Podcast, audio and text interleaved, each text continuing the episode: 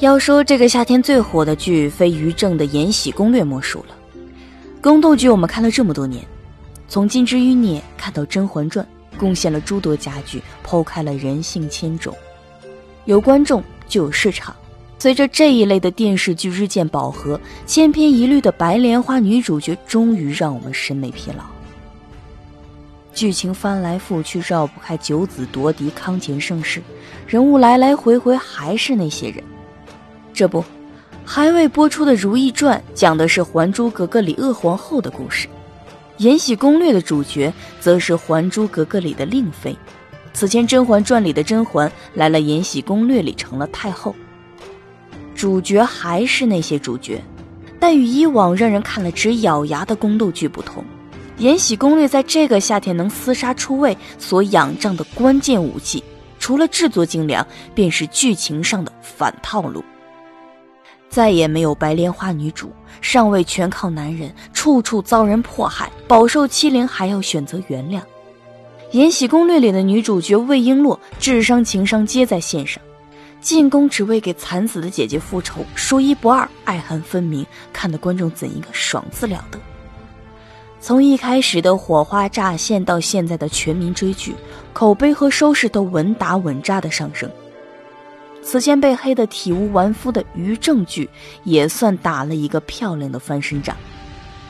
有人说这是一部职场进阶攻略。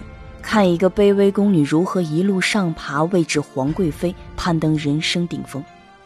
但我却觉得，这更像是一部人生的杂烩。紫禁城那么大，皇宫那么曲径幽深，究竟什么人注定只能风光一时？什么人会销声匿迹？什么样的人才能站着把钱和地位挣了？什么人才能在深宫六院把握自己的命运？如果人生是出好戏，谁都想活到大结局。你的存在要不可取代。比起魏璎珞这个有些绕口的名字，网友们更愿意开玩笑尊称一声魏姐，以表明其不好惹的暴脾气。很多人说，魏璎珞要是没有主角光环加身。恐怕一入宫就得人头落地，可你再多看几集，便发现还真不是这么回事儿。魏璎珞这个人，其实丢在哪儿都会活得特别好，因为无他，这个人有着旁人无法取代的能力。魏璎珞入宫的第一站是绣房，后宫所有的衣服，上至龙袍，都由这里的宫女一针一线绣出。而魏璎珞作为绣房手艺最高超的宫女，自然得到管事张嬷嬷的青睐。但凡有重要的绣活，通通交给了魏璎珞。机会，永远只留给有准备的人。当缝制皇后凤袍的任务降下，人人蠢蠢欲动。张嬷嬷一句话，便打消了其他宫女的竞争心。如果你们谁敢站出来说绣的比璎珞好，那我就把这活交给谁？正是因为只有魏璎珞一人有能力揽下这出活计，从而得到进献衣物的机会，最终被皇后看中，调往长春宫伺候，完成了一大身份跨越。而在长春宫，皇后作为一宫之主，所有人都得围着其喜怒哀乐打转，魏璎珞便是其中最为贴心，也是反应最为机敏的。我在这儿只举一个例子：魏璎珞刚入长春宫，和此前伺候皇后的贴身宫女明玉有摩擦。皇后偏爱茉莉，在院子里种了些许，平日里最为心疼。恰逢一日天空乌云密布，风雨欲来，到了半夜噼里啪啦下起豆大的雨滴。皇后从梦里惊醒，连忙去看自己的茉莉，却看到了魏璎珞一人搬着油布，努力地把花都罩住。无论是观众还是伴在皇后身边的宫女，都知道，从这一刻起，皇后要倒向魏璎珞了。这个人，无论到哪儿都能活成人群中的焦点。该拼实力的时候，他不在话下；即便是罚跪，也不忘观察天空云朵的变化，将其变成手里行云流水的绣品。该拼情商的时候，他能冒着大雨替皇后护花；拼智商，魏璎珞心思缜密，更是无人能出其左右。正是应了那句老话：“工欲善其事，必先利其器。”唯有自身本事过硬，才有出头翻身的可能。我命硬，学不来弯腰。近来，网上流传《延禧攻略》的表情包，其中有一张是女主角魏璎珞合拢双手向苍天祷告，附文：“转发这个魏璎珞，你讨厌的人都会消失。”其出处是，魏璎珞知道杀死自己姐姐的凶手是先皇妃子。苦于无法将其就地正法，便在雷暴天里布置下铁丝网，大声深渊引来闪电，半是人为，半是天命，一道惊雷劈死了凶手。姑且不论剧情科学与否，不看剧的人由此也能猜到魏璎珞是个什么性格了。爱憎分明，这个女孩秉承的理念是：凡欺人者，他日必为人所欺。可这是什么地方？是上尊下卑的紫禁城，是奴才一条命还不如贵妃爱犬重要的后宫，到处都是规矩，到处都是禁忌。常人忙着自保，可魏璎珞来的第一天干的第一件事，就是对这里的腐朽陈规说不。细数她的赫赫战绩。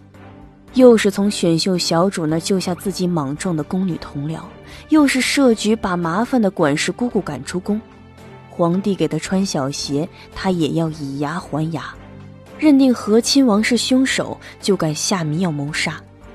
婢女尔晴当了皇后弟媳，给了魏璎珞一巴掌，她反手便还了一掌，看得人心血沸腾。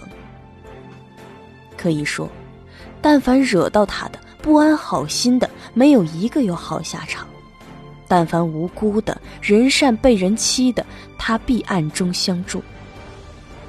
魏璎珞只身一人闯入深宫，而你也不得不承认，这个世界缺的就是这些忍不了的人。否则，光明退一寸，黑暗进一寸，这世道哪还有公正，哪还有平等？只剩弱肉强食。有时你看到魏璎珞暂且吞声咽气，那绝不是因为宽容，她只是为了运筹帷幄，暗地里布置更强的反击。她要让所有认命的人看看，蝼蚁同样也能震撼大树，再卑微的生命都不容旁人来践踏。明辨是非的皇帝，在剧里近似于规则的制定者，魏璎珞的不认命，他看在眼里。剧里有这样一个情节：魏璎珞被罚入辛者库，被派去给皇后的死对头高贵妃送牛奶沐浴，果不其然被留下来辱骂责罚，一双手被踩得满是疮疤。魏璎珞没吭声，没落泪，因为她要的就是这个时刻，她要让所有人知道她和高贵妃之间不和。以免他暗自筹划的报复败露，火烧到他要保护的皇后头上。皇帝目睹了这一切，心里明朗，即刻下令禁止高贵妃这种铺张浪费的行为，也革新了后宫的风气。有时候就是这样，忍让宽容解决不了任何事，恶人只会步步紧逼，把你的生存空间压缩再压缩。反倒是魏璎珞。一身硬骨头，原则护身，爱憎分明，以牙还牙，这么一路拼上去，就连规则也会为他而改变。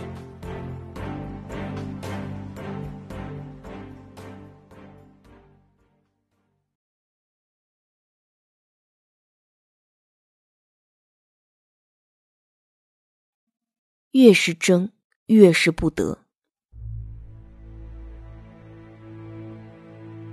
听说婴儿出生时，总是紧紧攥着自己的拳头，恰似人这一生总是要把什么紧紧握在手里。或许是权力，或许是金钱，或许是感情。这个世界缩小了，就是一个方方正正的紫禁城，里头趋炎附势，捧高踩低，人性在幽闭的空间得到了充分的释放，人人都争。人人都抢，人人都披着道貌岸然的皮囊，欲望成为悬在每个人心头的一把剑。其中陷得最深的，便是人人喊骂的尔晴。虽说也是命苦，明明祖父官名显赫，他却逃不过血缘。身为包衣奴隶，仍旧得进宫服侍。从主子跌至奴才，紫禁城泾渭分明。他吃了多少苦，挨了多少骂，跪了多少次，自然心有戚戚。于是有了机会，便要替自己争口气。他知道，自己唯一跃龙门、全家抬旗的机会，就是服侍皇后，争取近水楼台先得月，嫁给皇后的弟弟傅恒。没想到，半路杀出个魏璎珞，让傅恒失了魂。就是这样，尔晴还要争。他想攀附皇上，被拒绝。于是借着皇上的手拆散了魏璎珞和傅恒，逼得傅恒为救璎珞和自己成亲。他成功了，争完了地位和身份，尔晴要争傅恒的爱，可是傅恒过不去心里这关，不愿同房。于是尔晴打骂傅恒贴身婢女，频繁社交笼络朝官，他处处要先要强，拳头攥得越紧。失去的就越快，他的一切行为都在把傅恒推得更远。尔晴有所察觉，他咬咬牙继续争，这回争的是要保住傅恒妻子这个身份。于是，他出轨怀了孕，还假装是傅恒的孩子，一步错步步错，越是想要什么，最后越是什么也得不到。与之相反的，便是璎珞。入宫，他就是为了报姐姐的杀身之仇。他不想要荣华富贵，不想要经营自身攀附权贵，他要的简简单单，真相二字。为此，他能吃苦，能在深宫里日复一日的耗着，辛者库的脏活累活他干得起劲儿，皇后贴身婢女的精细活他面面俱到。他想往上爬吗？他没有这个野心，他要的就是行得正，坐得直，自己负责的事绝不假手于人，并且样样做到最好，然后一步步窥见真相。神挡杀神，佛挡杀佛。魏璎珞做事，靠的就是一个义字，为姐姐复仇，为自己求个心安。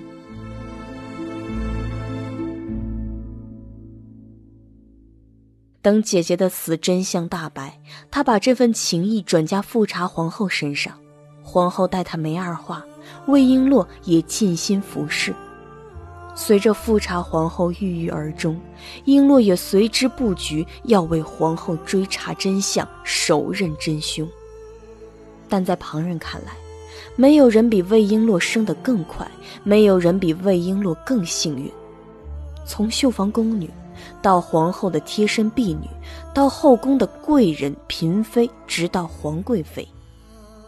我常觉得，有时候命运就像一场游戏，你老老实实的打怪通关，自然得到馈赠和升级；心急的人开挂代练，肮脏手段层出不穷，落得一个封号的结局，反而什么都得不到。《延禧攻略》虽不尽完美。但他仍旧给所有人指了一条痛快的明路。人生同样有攻略，我们要在自己的戏里拼到最好的结局。